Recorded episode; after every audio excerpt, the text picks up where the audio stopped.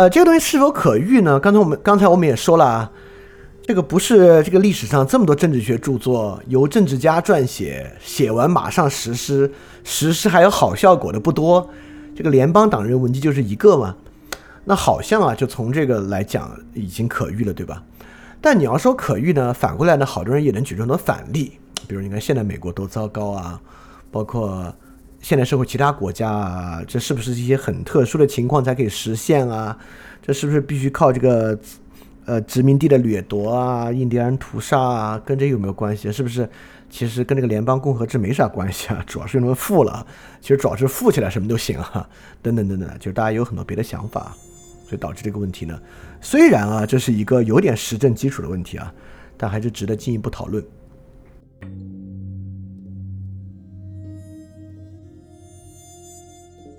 好，我们现在讲这个现代精神危机与这个联邦共和制的关系啊，我们还是要回到那个难点问题啊，就是刚才讲那些，你哦，这个颓废、失望、个体感受，这个可感那个可感，你觉得哦，对对对对，这个和我有关，和我有关。但一提到联邦共和制，你就觉得我靠，这东西跟我有什么关系啊，对吧？就是我我以戏谑的方式在调侃啊，一方面呢，当然是我对这种想法是有怨气的。我必须非常坦率的承认，我对这个想法有很大的怨气，来源于我觉得，我靠，这这这么久了，为什么还有人对于这些问题和我有没有关这事儿有这么大的疑惑呢？真是对，当然一方面呢，我也觉得我我也能理解啊，所以说我能够耐心的把它讲出来啊。我一方面对这个是有怨气的，一方面呢，我也觉得能够理解。OK，那我们说到联邦共和制啊，当然你很容易觉得这跟我没关系啊。那比如说这个三权分立跟我有啥关系啊？尤其是我要说啊，这就像我们在这个信念的那些节目里讲到，我们觉得没关系呢，很多原因就是因为我们没经验。你要活在美国啊，你说三权分立跟一个个体有没有关系？有很大的关系。美国的这个判例里面，每年都有大量的某某某某个机构 through government 或者 through 一个人，他是政府的一个代理人的角色。就在那边呢，这个跟政府打官司啊，简直太正常了。一路打到最高院啊，让这个最高法院做下个判决，这事儿稀松平常。所以你说三权分立有没有关系？当然有。这没有的话，你觉得 sue government 有什么可行性的，对吧？尤其你要 sue government，就最近啊，这蒙大拿州不是要去禁止这个 TikTok 吗？马上就 TikTok 要诉蒙大拿这个违宪，这要司法权跟行政权和立法权不分割，这这你诉啥？去哪儿诉，对吧？所以三权分立跟我们有什么关系啊？这事儿在美国好像不用讲。但就像我们在那个信念节目里面讲的啊，如果这事儿你每天都经历它，这个信不信念也就没那么重要了，对吧？你说你对呼吸有信念吗？谈不上。我对呼吸有没有什么信念？谈不上，因为我无时不刻在呼吸啊，都已经熟视无睹了，说不上信念不信念。信念这事儿吧，就是对没有经验的人最重要。那你说，那那你看我们这么这么惨，就美国人现在有经验。那我要说，汉密尔顿他们那个时候也没经验啊。呃，当然其实也不是完全没经验了。我们也讲过，这里面联邦宪法的很多东西啊，跟很多州的宪法，尤其是 Virginia 宪法和马萨诸塞的宪法，其实相似度还是蛮高的，也不是完全没经验。但是对于联邦这个事儿，他们也没有经验啊。这个人类历史上很多东西都是从无到有的，对，从没有经验到有经验，用信念作为连接这事儿，不是一个不可想象的事情。所以这个对我们的难点啊，就是什么联邦共和制，我又没生活在联邦共和制，跟我有什么关系呢？啊，这个事儿或者任何我没有经历的东西跟我有什么关系啊？呃，这个疑惑本身呢，就点出了这个信念的重要性。呃，我们再回一句尼采啊，就这玩意儿呢，其实就是我们去问这玩意儿跟我有什么关系？尼采对于这种想法本身就有批判，就是在那个古希腊哲学那本书啊。尼采不是对苏格拉底有很大的批判吗？尼采认为，我们今天有这种想法，都是苏格拉底害的。就是苏格拉底完成了希腊的自我毁灭，对于自己的焦虑成为了哲学的中心。尼采就认为啊，就是你天天想这事跟我有什么关系，那事跟我有什么关系啊？就有这种想法之后，让这个公民社会无一保存。当然啊，点出这一点对于解决问题比较于事无补啊，因为这些都是单行道，反正你开始这么想了，呃，把它忘掉是不可能的。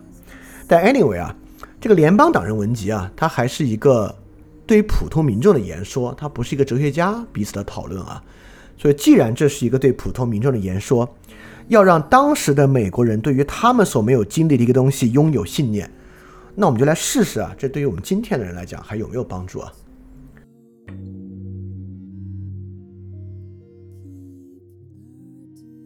这样的一个文集，这个文集的产生呢，我们都说了，联邦党人文集并不是一个人写了一本书，而是三个人，这个杰弗逊、汉密尔顿和杰伊这三人在纽约的报纸上所写的一系列文章的一个合集。为什么会写这些文章呢？是因为有反联邦党人文集，呃，不是文集啊，有反联邦党人连载当时出现。所以说是这些人写抨击宪法的文章在前，这三位写捍卫宪法的文章在后。这个呢是这本文集的这个背景啊。这个很快，上次我们提到啊，就是一七八七年九月十七日，这个宪法订立完成，回到各个州进行表决。十天之后，九月二十七日，在纽约的报纸之上啊，就有以家图为名所发表的文章。这个家图呢，是凯撒之前的一对父子啊，老家图、小家图。对这个古罗马政治比较了解的人应该知道啊，这都是参与跟凯撒的战争啊，保卫共和制战死的人。那么十月十八日呢，又开始有署名布鲁图斯的文章发表啊，抨击宪法。这个布鲁图斯可以是两个人啊，第一个是马尔库斯·尤利乌斯·布鲁图斯，这个呢就是刺杀凯刺杀凯撒的那个人。也是保卫共和制的一位人。另外一位呢是卢修斯·尤尼乌斯·布鲁图斯，是前一个布鲁图斯，就杀凯撒那个布鲁图斯的祖先，是罗马王政的终结啊，罗马共和制的奠基人。这里边呢能看出两个非常重要的东西啊。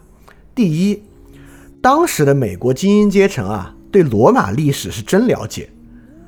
这个不奇怪啊，我们也知道，这个人文主义运动呢，就是对于希腊和罗马文献和精神的重新发掘。呃，希腊呢与哲学、科学的关系更近，说到政治问题啊，几乎都是以罗马为核心。所以你看，当时的人啊，都是如此的有这个学问，就在报纸上写文章的署名的笔名啊，都直接是罗马历史中的人物。这是第一点啊，说明罗马政治史在当时来讲啊是显学。就是搞政治的人啊，大家都学罗马政治史。第二呢，就是反联邦党的人啊，他们选这两个人呢，都是共和的捍卫者，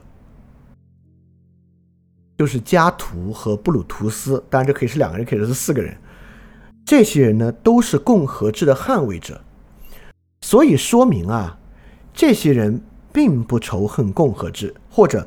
在他们脑子里想的也是，重要的呢是共和制，因此他们认为啊这部新宪法是反对共和制的。那么就在这样的背景之下，亚历山大也开始发表在纽约的报纸上发表文章。他选择的笔名啊是这个帕布利乌斯。这个帕布利乌斯啊，我觉得是一个非常精心选择的名字。是什么呢？这个人啊，就是刚才两个布鲁图斯之一。那个老布鲁图斯啊，比较早的那个卢修斯·尤尼乌斯·布鲁图斯，这个帕布利乌斯啊，是这个布鲁图斯当时的这个战友。这个呢，是他们一起推翻罗马王政啊，建立罗马共和国的。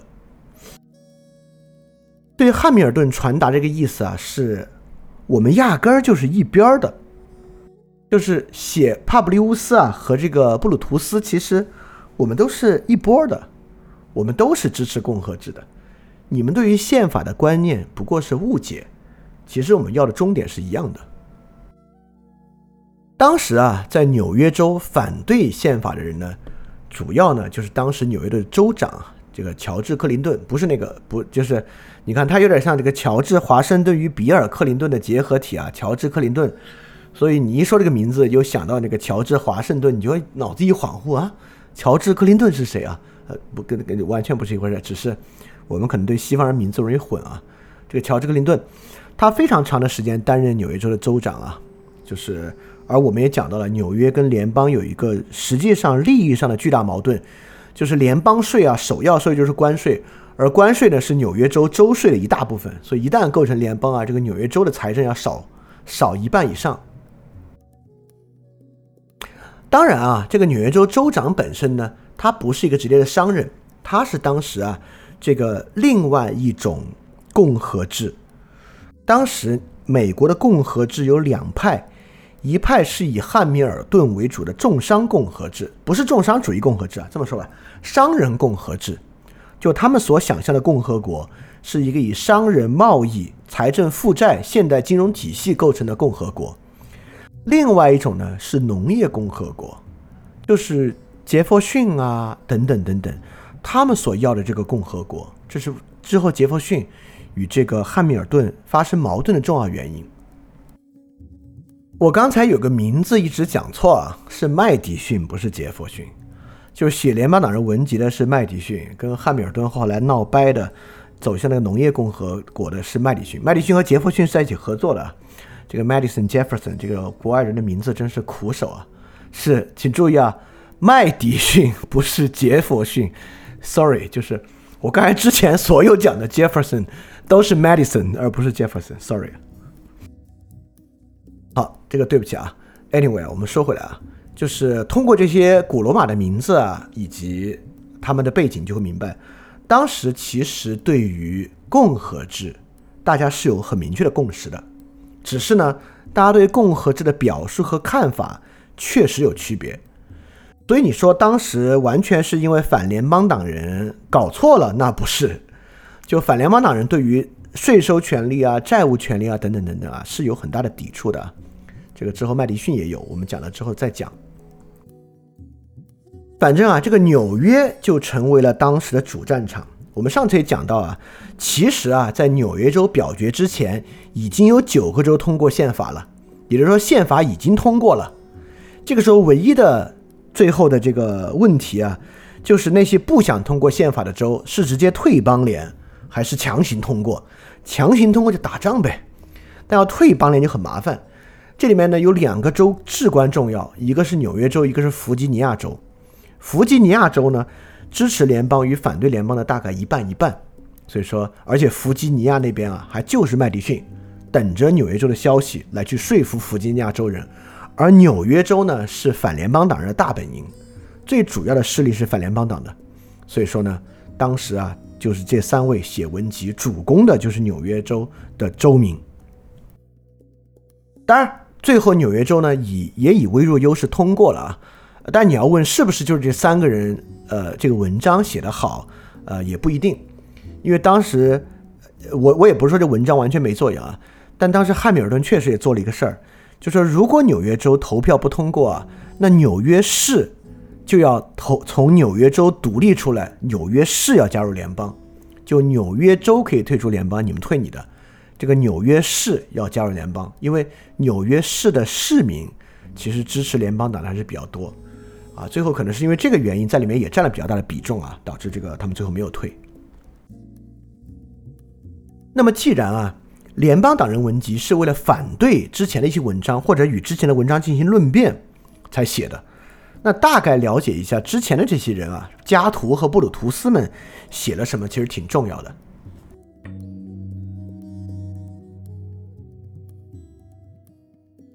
首先，其实这些人啊也是联邦党人，他们在现在被叫做反联邦党人的原因，是因为汉密尔汉密尔顿他们啊占了这个 Federalist Paper 这个名字。那既然汉密尔顿他们写的叫 Federalist Paper，那之前那些呢就只能叫 Anti-Federalist Paper 了。但你得先认为这才是正统联邦党，他们叫反联邦党。但其实那些人啊。他们认为我们的方式才是真正要建立一个好的联邦或者邦联的，所以他们并不反联邦。就这些人从他们自己的立场之上，他们就是联邦党人。最后，Madison 很大程度上和他们达成了更多的共识，对吧？也就这些人文章就认为啊，这部新的宪法其实才是反联邦的。我们不接受这些这部宪法的原因，就是因为这部宪法反联邦。简单来说啊，他们有以下六个主要的想法。第一个呢，他们认为从合法性上来讲，制宪会议没有制宪的权利，因为之前达成的共识啊，这次会议是修改邦联条例，而不是制定新的联邦宪法。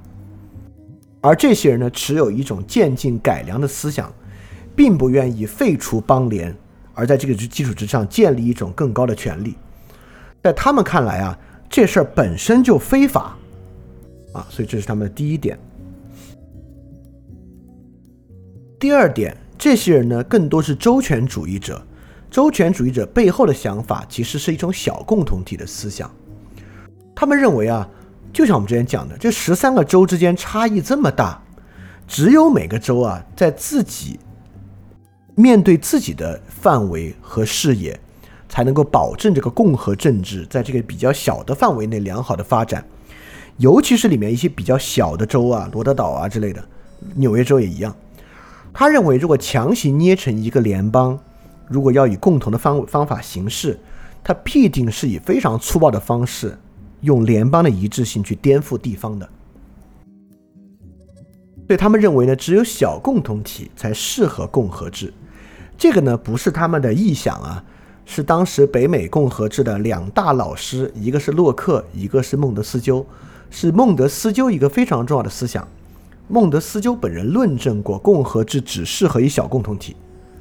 对，当时你大大家应该也知道，这个这个孟德斯鸠在这个北美非常的受欢迎，也受也也有巨大的影响，所以很多人是认可孟德斯鸠这个小共同体的思想的，所以他们对于大的联邦呢是有抵触。第三呢，是对这种新兴联邦的权利啊非常恐惧，他们认为啊这个联邦权力对于州权的倾覆，尤其是我们上次提到的那个至上条款。就是宪法条款比起这个州法律啊，有这个 Supreme Bill 本身呢，还有它提出这个必要和适当立法。之前我们不是讲吗？那个细节委员会有一个周权主义者啊，加了这个联邦权力的十八条，另外一个联邦主义者啊，就在那里加了一条。除了这十八条之外呢，联邦还可以在必要和适当的地方立法。所以很多人啊，对于这种新兴的不受节制的联邦权呢，非常的恐惧。他们就认为呢，在这个条件之下，联邦权和州权根本没有办法得到合理的边界划分。第四点呢，就是他们对权利法案的强调啊，他们认为必须要有权利法案才行。这个第五点呢，就是他们对于这个立法权贵族化的怀疑。就他们认为啊，尤其这个参议院这些人呢，拥有了巨大的对于联邦的立法权。实际上呢，我们就是在培养英国式的贵族。如果培养出来英国式的贵族呢？他们又会最后像英国的上议院一样来欺压各个州，啊！但第六个呢，就是最后一个，就他们有一种简单联邦政府的信念，这也是基于一个制衡啊，就是说联邦政府必须足够简单，各州和各州民众才能够有能力对它进行监督。因为之前的邦联会议是很单纯的，邦联会议就是由各州议会派代表一州一票的一个。一一院制议会，对吧？这种一院制议会，对过去的人来讲，这玩意儿足够简单，就简单到这个地步，各个州和人民才能对它进行监督。现在你们一上来搞一三权分立、上下两院制的这个这个这个政府啊，又各个部门，太复杂了，这东西怎么监督啊？这也是真的，对吧？你说今天一个美国人能够搞懂这个联邦政府运作的细节，这不不可能的事情。别美国人了，你联邦政府里面的人都够呛，能搞懂他其他部门的运作，怎么监督？当然，话也不是这么说，因为这个社会监督啊，是一种分散的、非中心化的监督。比如这个报纸啊，做这方面的深度调查，揭露这个事项，他不需要对美国政府有完整的、完全的认识，对吧？所以政府监督这个事儿，它不是说一个人啊，像神一样监督他的一切啊。所以这种简单政府信念呢，有它的道理，但是在实际运作中呢，也有它没有道理的部分。在所有这些冲突之中啊，其实州与联邦的冲突应该是最剧烈的。这个著名的这个詹姆斯·门罗啊，就门罗主义的开创者，在当时呢，就是一位周全主义者，他当时就批评啊。这个不应当留下任何差异或者说干涉的可能空间，是指联邦对州啊，否则呢就能产生冲突。冲突不管对联邦政府还是州政府来讲都是致命的。当然啊，门罗这话呢一语成谶，几乎呢预言了到之后南北战争就是美国内战的爆发。美国内战的爆发呢，就是这个反联邦党人所提出的这些问题啊，最后发酵产生的结果。这个张力啊，真是永恒张力，到今天的存在。就去年的美国最高院啊，关于堕胎权的判决，依稀还能看到上面的这些这些问题的张力呢，对吧？所以说，所谓的 anti-federalist 就这帮人，他们所写的文章呢，不是没有道理的，也不是没有价值的，他们深刻的揭示了这个联邦本身可能遭遇的一些问题，所以这是一些值得被回答的问题。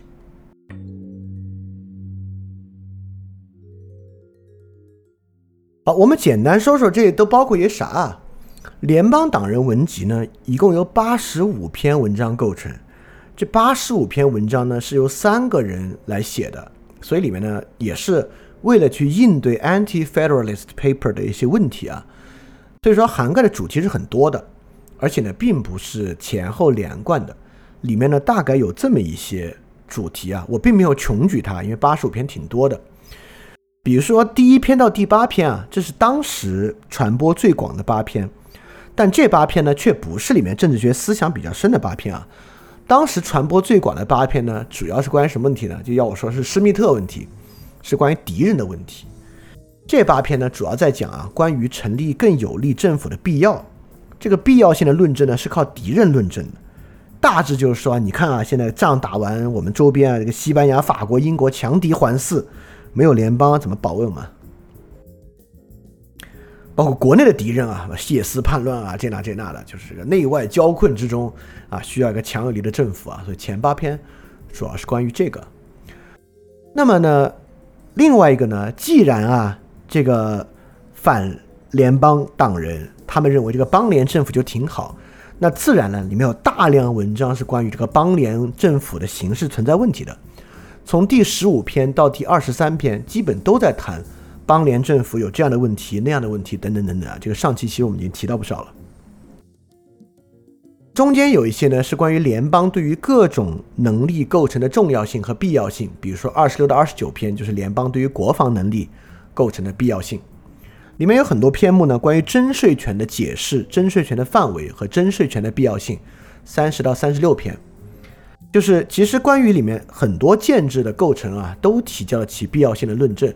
比如说行政部门啊，也是受到很大质疑的，因为很多人觉得啊，选出一总统，那不是又弄出一国王来吗？这个行政部门的构成和必要性，六十七到七十七篇就在讲这个行政部门的必要性等等等等的。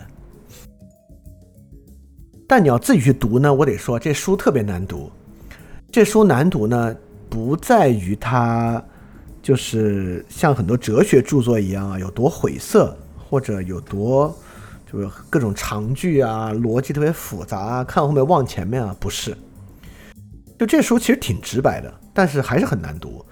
难读的原因在于呢，第一啊，这本书的语境非常强。大家也知道啊，这是写在报纸上，写给当时的人看，而且假设你是看过那些反联邦党人文章人看的文章。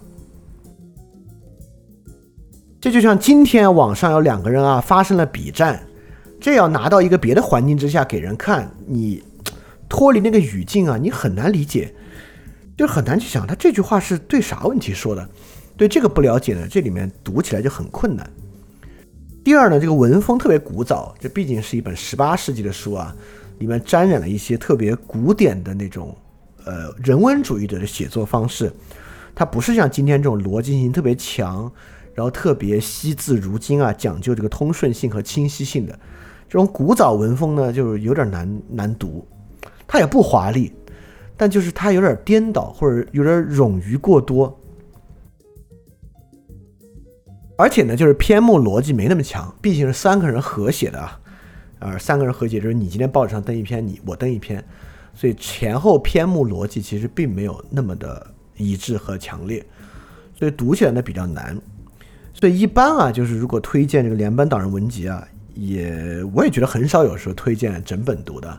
一般呢，就是里面这几篇就是比较重要的，尤其是对于今天的语境来讲很重要的几篇来读。那么我觉得呢，重要的就是以下这几篇或者以下这三个话题是非常重要的。第一个话题啊，但这三个话题不是说我自己突发奇想总结出来的，这是这这三个话题重要，基本是这个读联邦党人我觉得共识了，还不需要我来发明啊。这三个话题比较重要。第一个呢，就是关于共和制与大型政体。我们刚才不是讲了吗？因为孟德斯鸠的这个原因啊，当时北美很多人相信小共同体，但为什么共和制跟大共同体兼容啊？这是个非常重要的问题。一会儿我们细讲啊。第九篇、第十篇、第十四篇几乎都在说这个问题。为什么联邦这种大共同体才真的能实现共和制？而不是小共同体啊，这是个重要的问题。这些问题与个人的关系，我们一会儿也讲到啊。第二个问题呢，就是联邦跟共和的关系。刚才我们讲了，其实双方都是支持共和的人，也是对于罗马历史非常了解的人，所以共和呢是大家的公约数。所以这里面就有去论述联邦设计与共和原则的关联的三十九篇和四十篇。当然还有一个部分很重要啊，就关于司法部门的这个至上属性，就司法部门的重要性。就汉密尔顿在里面是在说司法部门不是像大家想的那样是至上的，但我觉得其实也是在说司法部门具有某种至上属性啊。这个至上属性是啥？我们一会儿在后面也会细讲啊。这是第七十八篇以及之后的，之后很多呢是讲司法的具体运作了，但到之后的实际大法官运作的时候呢，并不是跟联邦党人文集一致的。所以这个原则性论述的第七十八篇在里面比较重要，所以这五篇呢，我觉得是大家如果要自己读的话，可以去找来读一读的。那今天我们就先讲啊，讲的过程呢，也就像是导读一样，你听完之后再去读呢，可能也能更容易理解一点。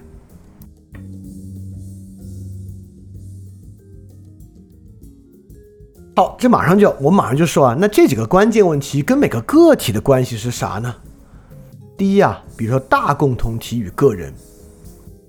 这个大共同体啊，才能够维持共和制，这跟我们个人有什么关系啊？而且反而是不是是反对个人的？因为如果大共同体啊，才更好的适合这个共和制的话，那共同体大，我一个个人就更渺小了，对吧？这么渺小，我个人在里面有什么关系呢？对吧？这是一个跟个体的相关性啊，就回答的问题。第二个，联邦制与共和政体啊，那如果联邦制更好的实现了共和政体啊，呃，跟权力约束啊、权力制衡相关等等等等的。那这个东西呢，都是基于政治流程、部门、权力划分的技术性设计。这个呢，看起来就不是针对个体的。个体在里面有什么意义呢？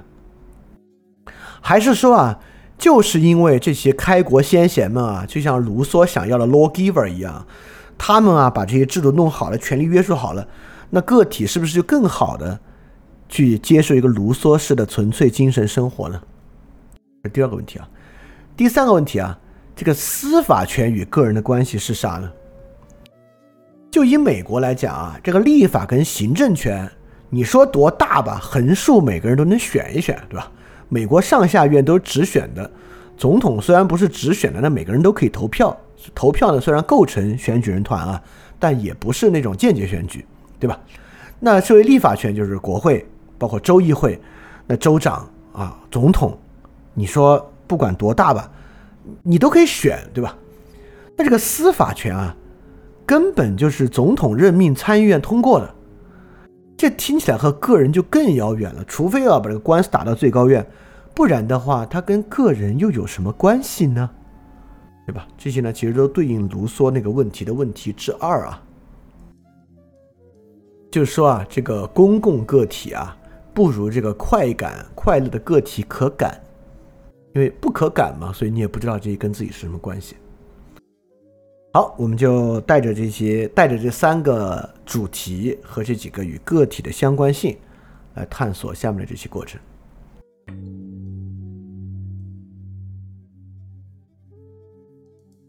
我们就来看这个问题啊，是不是小共同体才有可能建立共和制的秩序？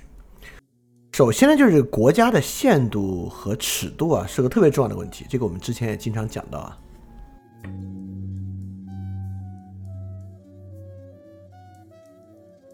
我们之前就说啊，这个西方精神个人主义的起源，斯多葛主义和东方个人精神个这个精神个体主义的起源，庄子啊，其实都发生在这个城邦国家向帝国制转型的过程之中。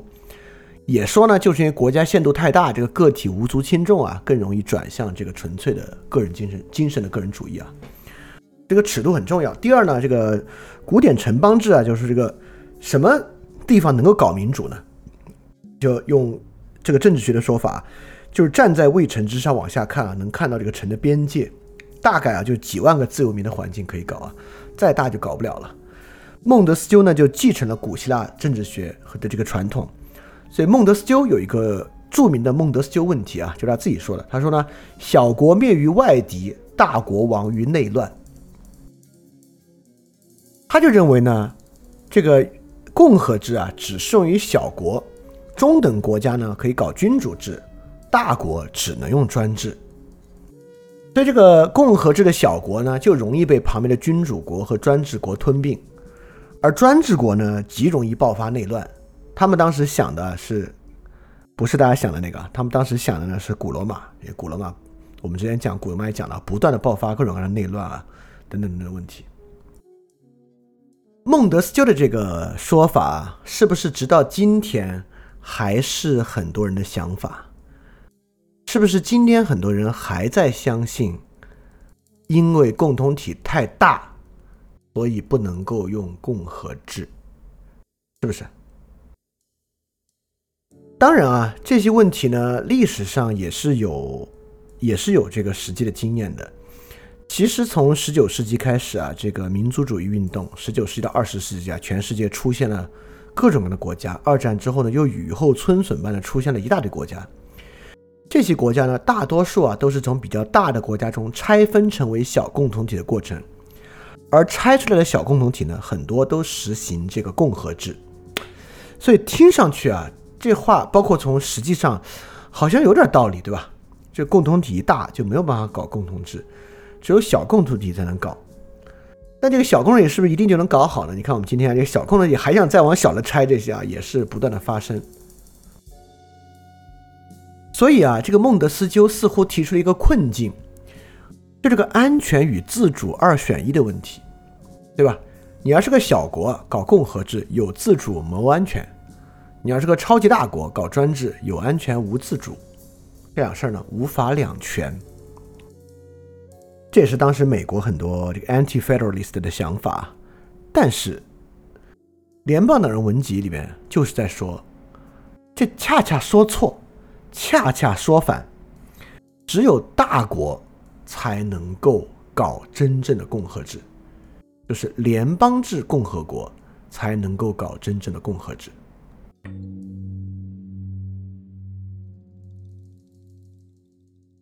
大家可能对联邦制不熟啊，也不知道，就是现在世界上绝大多数的大国都是联邦制。这个联邦制的国家之多啊，多出大家的想象。我们这个方式呢，叫做单一制。联邦制的国家啊。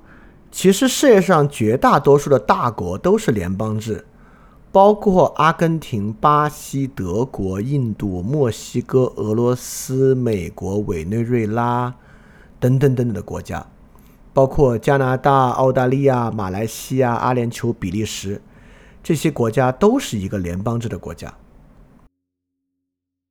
而 G20 里面啊，只有几个国家不是联邦制。这个 G20 大家知道啊，是个世界上二十个大国。G20 里面哪些国家不是联邦制呢？沙特阿拉伯不是联邦制，南非土耳其不是联邦制，这两个国家相对大一点啊。然后意大利不是联邦制，法国不是联邦制，我们不是联邦制，印尼呃印尼是联邦制，呃印印尼之前是联邦制，现在不是啊，印尼不是联邦制，日本韩国不是联邦制。这里面日韩呢，还有其他好多国家，意大利啊，相对较小。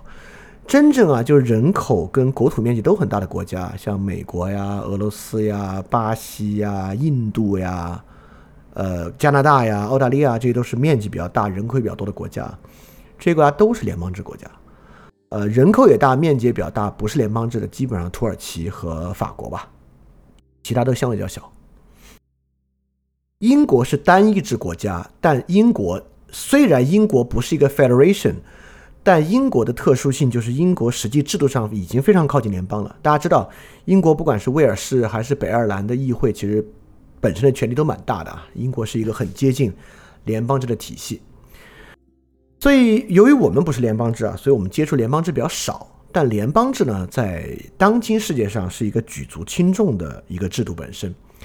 不仅欧洲有很多联邦制，那么欧盟本身呢，也是在联邦制大框架下，就是构成了一个超主权组织啊。所以我们上次讲到啊，就是这个我们现代社会有一个基石，就是共和制，对吧？现在所有国家都是共和国。那么还有一个呢，就是现在的大国几乎都是联邦制共和国，就是大国呢都是由各个邦，每个邦呢是一个独立的共和国，他们构成一个联邦构成的，这呢也是现在几乎所有大国的一个选择。当然不仅大国啊，还有一些极小极小的国家也是联邦制，比如说瑞士，瑞士是一个联邦制的国家。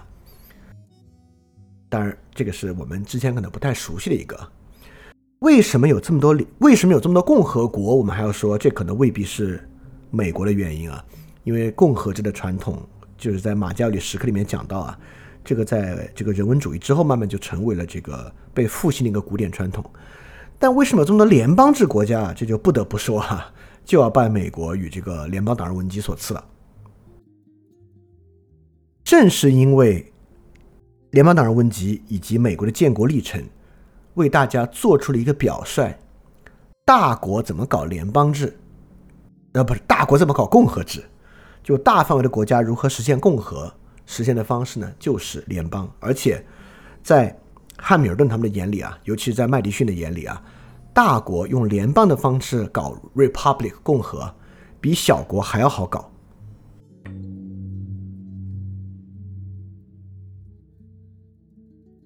这个呢，就是第十篇《联邦能防止国内派别之争和暴乱》序，序的是第九篇，第九篇呢是汉密尔顿写的，但第九篇在历史上的重要性明显没有麦迪逊写的第十篇强，所以一般呢我们都读第十篇。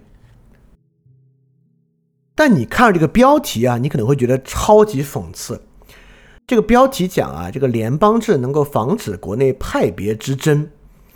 但你也会觉得，这美国不就是全世界党争最混乱、最肮脏的地方吗？这个美国的历史不就证明了联邦制不能防止国内的派别之争吗？哎，你还不要着急下这个决定。呃，我先帮美国洗个地啊，如果这个算洗地的话，就是我们上次其实还提过这个事儿。我先举最近的一个例子来说明啊。最近呢，美国枪击案比较重。美国有一个州啊，我不知道我记得对不对，应该是伊利诺伊州。伊利诺伊州呢，就立法禁止了这个州去销售大容量的弹夹，因为大容量步枪弹夹呢，很容易拿来打人。就美国现枪，除了限制买之外呢，就会限制买大容量弹夹啊，限制连发步枪啊，等等等等的。这个伊利诺伊州啊，有一帮人啊，有一帮拥枪的人啊，就把这个告到了最高院。按理说啊，现在最高院不是特朗普。由于他运气好嘛，他一口气提名了好几个大马官、大法官。现在最高院不全是由这个保守派大法官构成吗？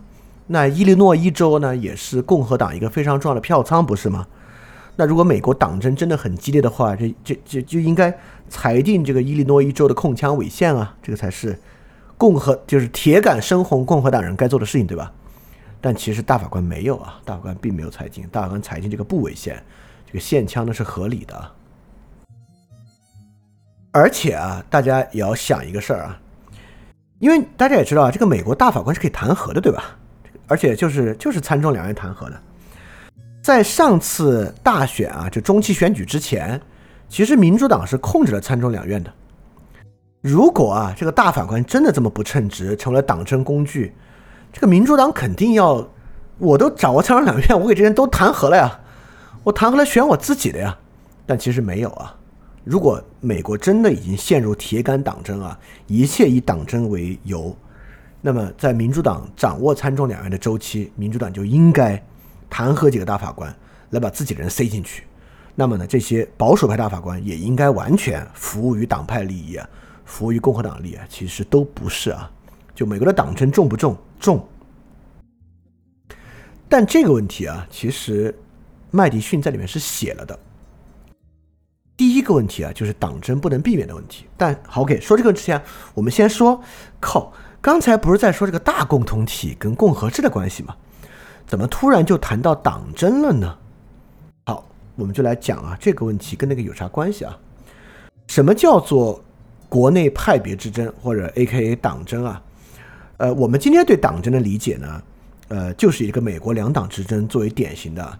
我们今天这个 connotation 里面啊，除了两党之争呢，还有一个精英绑架民众的想法在里面，就是说少部分人啊，利用这个政治机器和派别啊，绑架全国，啊，这个跟民众的支持都没关系了，他们就以自己少部分人的这个利益啊，来绑架全美国人。这个典型的想法就是美国什么军工复合体啊，这这这些想法。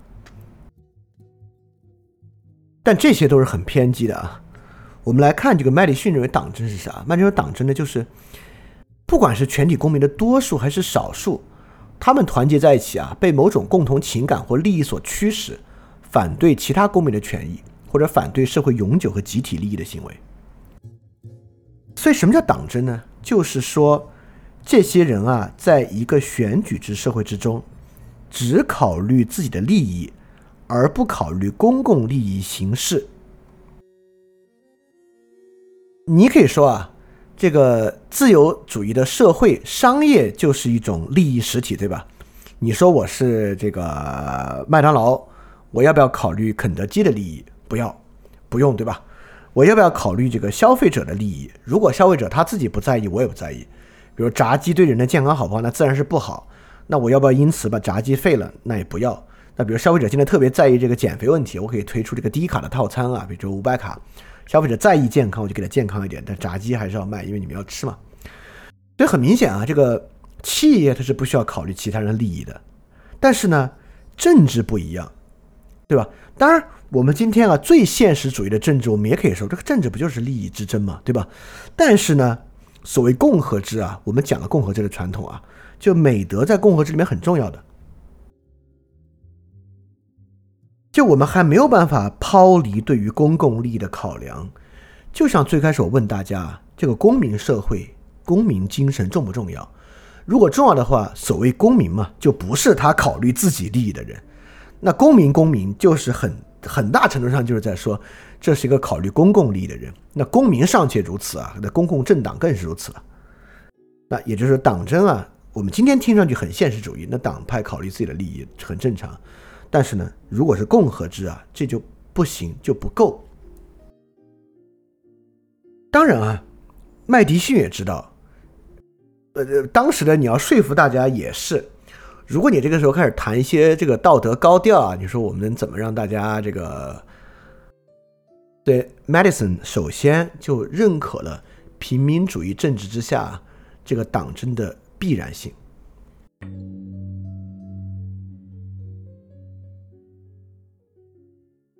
那么，Madison 也认为呢，这是一种平民主义社会啊。进入平民主义社会之后，人们呢考虑自己的利益是无法避免的。他在里面写到啊，只要人们的理智和自爱存在联系，他们的意见和情感就会互相影响，前者就会成为后者依附的目标。是什么呢？就他们的理智就会成为自爱的目标，就是他们为了自保和自爱啊，就会去运用理智，就是让不可避免的会去保护他们自己的利益。人的才能呢是多种多样的，因此呢，财产权的产生啊，这种多样性对于达到利益一致呢，就是一种无法排除的障碍。因此，他们就麦迪逊首先认为啊，进入平民主义社会之后，党争是一个必然的事情，就人们在乎自己的利益是必然的事情。因此呢，他开始写啊，那消除党争危害呢，就有两种方式。第一种方式呢，就是要消除其原因。第二种方式呢是控制其影响。什么叫消除原因呢？就让党争不存在。他认为啊，如果让党争不存在，有两种方式啊。第一种啊，消除其所必不可少的自由，就是说你让人根本没有办法求他自己的利益，不没有财产权，争什么争就不争了，对吧？另外一种呢是给予每个公民同样的主张，让他们利益和热情是一样的，就是卢梭要的东西啊，这是不可能的。Madison 首先就否定了消除党争的可能性。第一，比如说你让公民不自由，那不就不争了吗？这不是卢梭的方法，对吧？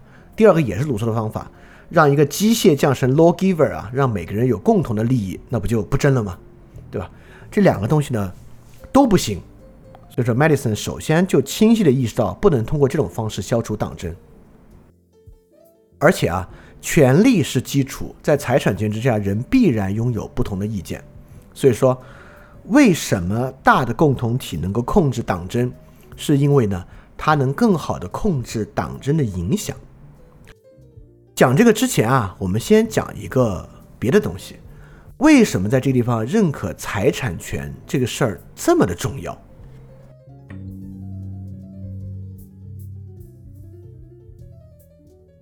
你看，麦迪逊在这里没有谈任何道德高调。首先呢，他做的事情啊，就是认可社会要建立在财产权和利益的基础之上。不管是霍布斯啊、洛克啊、美国的开国国父啊，都把财产权放在非常重要的位置之上。这里面啊，而且他打开了另外一种可能，比如说啊，财产呢就是一种自利，这个大家都知道啊。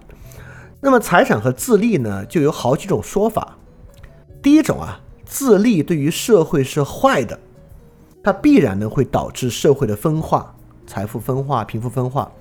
Socialism 呢就持有这样的看法。第二种啊，自利呢是不好的，但自利本身呢不可避免，对吧？你没有办法消除自利，所以我们这个社会呢就只能在这种方法之下。呃，你要认可第二种方法呢，你很可能啊就会认可一些类似于这个社会达尔文主义，你就认为哦，那对，没办法，那社会。社会就只能就只能在这种竞争之中往下发展啊。第三个呢，就是曼德维尔、斯密他们认为自立呢是好的，自立只要加市场啊，基本就等于秩序。你看啊，刚才我们就讲了一个问题啊，既然卢梭问题这么严重，有没有什么方法能够克服啊？卢梭认为必然是坏的这种商业共和制，Maximism，对吧？Maximism 认为，我们就可以遏制自立，遏制财产自主权，能够进入到一个全新的环境。这地方就一定要回来讲一句啊，就这个财产权的认可到底重不重要？虽然啊，之前讲马基奥里时刻的时候啊，我们说洛克他其实是把英国的习俗当成自然了。洛克认为财产权的获得和人们的对于财产权行使的法权啊是自然的。这个事儿呢，没有那么自然，导致其系统啊出了一些问题，有一些张力在其中。但为什么洛克对于现代政治这么重要啊？就是自立这个事儿到底能不能遏制，是一个特别重要的前提。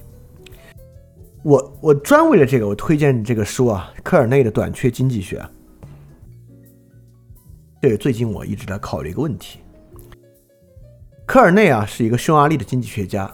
科尔内这本短期经济学呢，在八十年代对于中国造成了非常重大的影响。但这个书呢，后来随着我们的就是经济制度的改革，慢慢慢慢的读的人、关注的人就少了。但我觉得在现在的这个背景之下，就是还是值得关注这个书啊。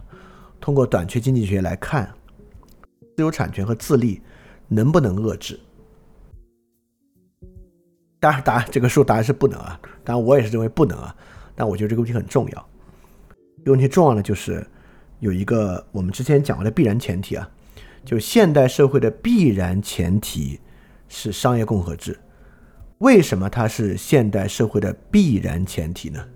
其中一个很大的原因，就私有制和自立这个东西是不可能被遏制的，就不要想遏制私有制和自立这个事儿啊。因此，如果有一种让我们拥有这个信念的制度设计啊，这个信念制度设计呢，叫包含对于私有制和治理的容纳。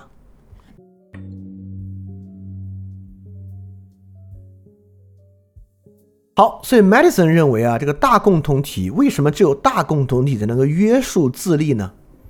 很有意思啊，他就写啊，用什么方法才能达到这个目的呢？他说，显然只能用两个方法当中的一个，第一个。要么呢，就必须防止大多数人同时存在同样的情感或利益。你看，如果大多数人并没有同样的情感和利益，他们呢就很难在这个利益的一致情况之下去倾轧他人，对吧？第二呢，要么呢就必须具有同样情感或利益的大多数人，由于他们的人数和当地情况，不能够同心协力的实现损害他人的阴谋。这个想法很有意思啊。而这两个想法呢，你可以说它是为了论证而论证啊，但必须承认其实是有一点道理的。怎么样能够防止？比如说，你可以想象啊，如果我们现在有十个人构成一个共同体啊，吃人都能发生。你可以想象，所有啊，我们所做这种极端的社会实验啊，想象食人这些事儿啊，几乎都是七八个人荒岛破船上有人病了要吃它吃，对吧？就这些例子。但在大共同体中啊，这个就很难，就是你很难拥有同样的情感或利益。比如这十个人恰好都不认识，就吃它呗。那这共同体一大，我比如比如我们就要定了一个法则，要不要把病的人都吃掉？那个病的人可能就多种多样，就很难啊，刚好找到这个十个人都不认识了。这个共同体大了，真的是有这个好处。比如说美国在最早期啊，这个副总统几乎就有一个作用，这参议院啊平票了，就他投这一票来作为啊这个定海神针。但参议院人少啊，经常平票。你也可以想象啊，假设我们十个人就有个事儿投票，五比五应该经常发生，它的概率啊就比一百个人投票五十比五十的概率要大得多得多得多。所以人数一多，存在非常相同的情感和利益，尤其是共同体大，这个天南海北，呃，条件各不相同，出现这种东西就是比较难。对 Madison 的第一个道理是多元主义，就多元主义就是有价值。多元主义的存在，就让它不要形成巨大的单一集体价值，来导致暴政的产生。而他几乎在论证啊，大共同体必然实现某种多元价值，就大共同体比小共同体更容易实现多元价值。从某种理性上想呢，当然可能性是大大存在的，对吧？大共同体嘛，范围大，呃，尤其囊括包含的不同文化、地域条件多。是感觉不太容易形成这个特别共同的，呃，在所有问题上统一的价值，对吧？那我们要反过来想啊，就是你说在美国那个年代当然是了，但现在有了互联网的时代，这个多元价值是不是挺容易形成单一价值啊，导致人跟人互相的倾轧？呃，我我我这个问题我没有完全的答案，我现在没有办法说好像是或者不是。我个人觉得这个问题非常复杂。就是大共同体之下，是不是容易形成削减多元价值，走向单一价值？我觉得这是一个呃值得去思考的问题啊。第二，也是 Madison 认为啊，因为共同体之大嘛，所以说很难对于所有问题进行直接民主，因此代议制不可避免，而代议制呢就能够压制普通民众他直接的利益选择啊，这个呢。我在这里也可以对于英国脱欧公投啊进行一个批评。虽然啊现在有这个政治条件啊让这个公投变得特别简单，但这个代议制不就是来干这些事儿的吗？这种问题让全民公投啊，其实我觉得是一种政党甩锅的一种表现啊。我觉得这个事儿真的不太不是一个适合全民公投的话题。这是 Madison 的第二点啊，Madison 认为这个。大多数人啊，由于他们人数和当地情况不能够同心协力实现损害他人的阴谋，那这一点是不是因为有了这个互联网之后啊，就产生了很大的可能性，让人们可以来同心协力做一些事儿呢？这个绝对是存在的啊，在很多事情之上都是存在的。比如说过去一段时间啊，从美国那个 Reddit 上面啊，引发那个 GameStop 那个邮票呃那个股票跟这个做空机构啊之间的一场这个论战。就能看到啊，在互联网情况之下，人们用互联网啊，让这个利益共通一种高效的方式。但我还是必须说，虽然有互联网的存在，但实际上形成这样的一致行动啊，尤其是政治行动呢，依然没有那么的没有那么简单。呃，互联网会让很多东西变得单一，变得一致化，尤其在 GameStop 这个事情上能看得很清楚啊，因为 GameStop 是一个。股票对吧？股票本身就是一个高度标准化的东西，但政治生活呢，依然包含很多实际生活中的物件，而不像是股票啊。实际生活中，不管互联网多发达，人的身体啊，没有因为互联网延到延伸到一起，这个身体性本身啊，还是构成了多样化，以及构成了在人数众多情况之下无法快速实现一致的一个原因。呃，所以 Madison 的意思就是说呢，大共同体啊，正是因为大共同体更容易实现多元主义，也更不容易在整个共同体之中形成一致行动。所以说呢，少数人啊不容易被多数人压制，而党争呢不容易真正执行起来。啊，这就是这一段他对于这个大共同体的一个论证啊。这也是为什么联邦制、联邦共和制是大共同体可选体制的一个原因。你要说这个是不是真的？尤其是有互联网和现代之后啊，它这些前提假设是否还存在？你要举反例，能举出一些，尤其是有了互联网之后，但实际上正面的例子也相当不少。我觉得有一个例子是我现在也没有完全理解的，我觉得其实很值得拿来做一期 special 节目，就是美国近几次的这个选举啊，除了奥巴马的第一任之外啊，之前的几任加起来都一样。这个美国这个国家怎么这么奇怪？就是他这个民主党、共和党的票数啊，差距这么小，在全国范围内，这两党真的就能形成势均力敌挺长的时间啊？因为按理说，你看全世界其他国家，首先啊，是不是就一定是两党制？就不是啊，很多国家好几个党彼此这个混战啊。第二，即便是两党制啊。是不是一定能形成势均力敌？其实也不是，好多国家都会存在这个一个党特别大，能够统治很长时间的这个情况。日本不就是嘛，对吧？虽然是多党制，但实际上就就就那一个自民党，那个自民党长期执政很长时间。所以美国到底是怎么实现这两个党几乎势均力敌，在很多问题之上都能形成制衡的？这是个很有意思的话题啊！但这个话题我不认为里面。有任何的必然性啊？这里面是有很多偶然因素的，但这个事儿的本身的分析，我觉得能够用于我们理解这个事儿，就是这个超大共同体与党争的问题。因为在一个更小的环境之内，单一党派在一定历史时间内的快速胜出啊，或者在一旦一定时间内占据压倒性优势，或者个压倒性优势的快速转变，其实是一个很可想象的事儿。这东西在很多全世界很多其他国家也经常发生。但美国就是比较稳定的两党势均力敌啊，这事儿有很多历史的原因，也有很多他们的这个制度、这个联邦制的原因在其中。我觉得这是一个，就如果要讨论啊，Madison 所讲的这个东西在今天是否实能实现，它肯定不是被一两个例子就能够证明或证伪的问题。那我认为对这个问题能够探知的呢，就是我刚才讲那个事儿：为何美国两党制是一个相对平衡的状态？好，刚讲刚讲这个党争之后啊，这个整个社会的多元主义和整个社会这个集合方式都是一个特别抽象的事情。在这个特特别抽象之下，我们还是要看里面另外两个话题，尤其是第二个，这个联邦共和制为什么是一种好的共和制，这么一个问题，才能够对这个问题呢更有些可感的描述。二零二二年我们成功了。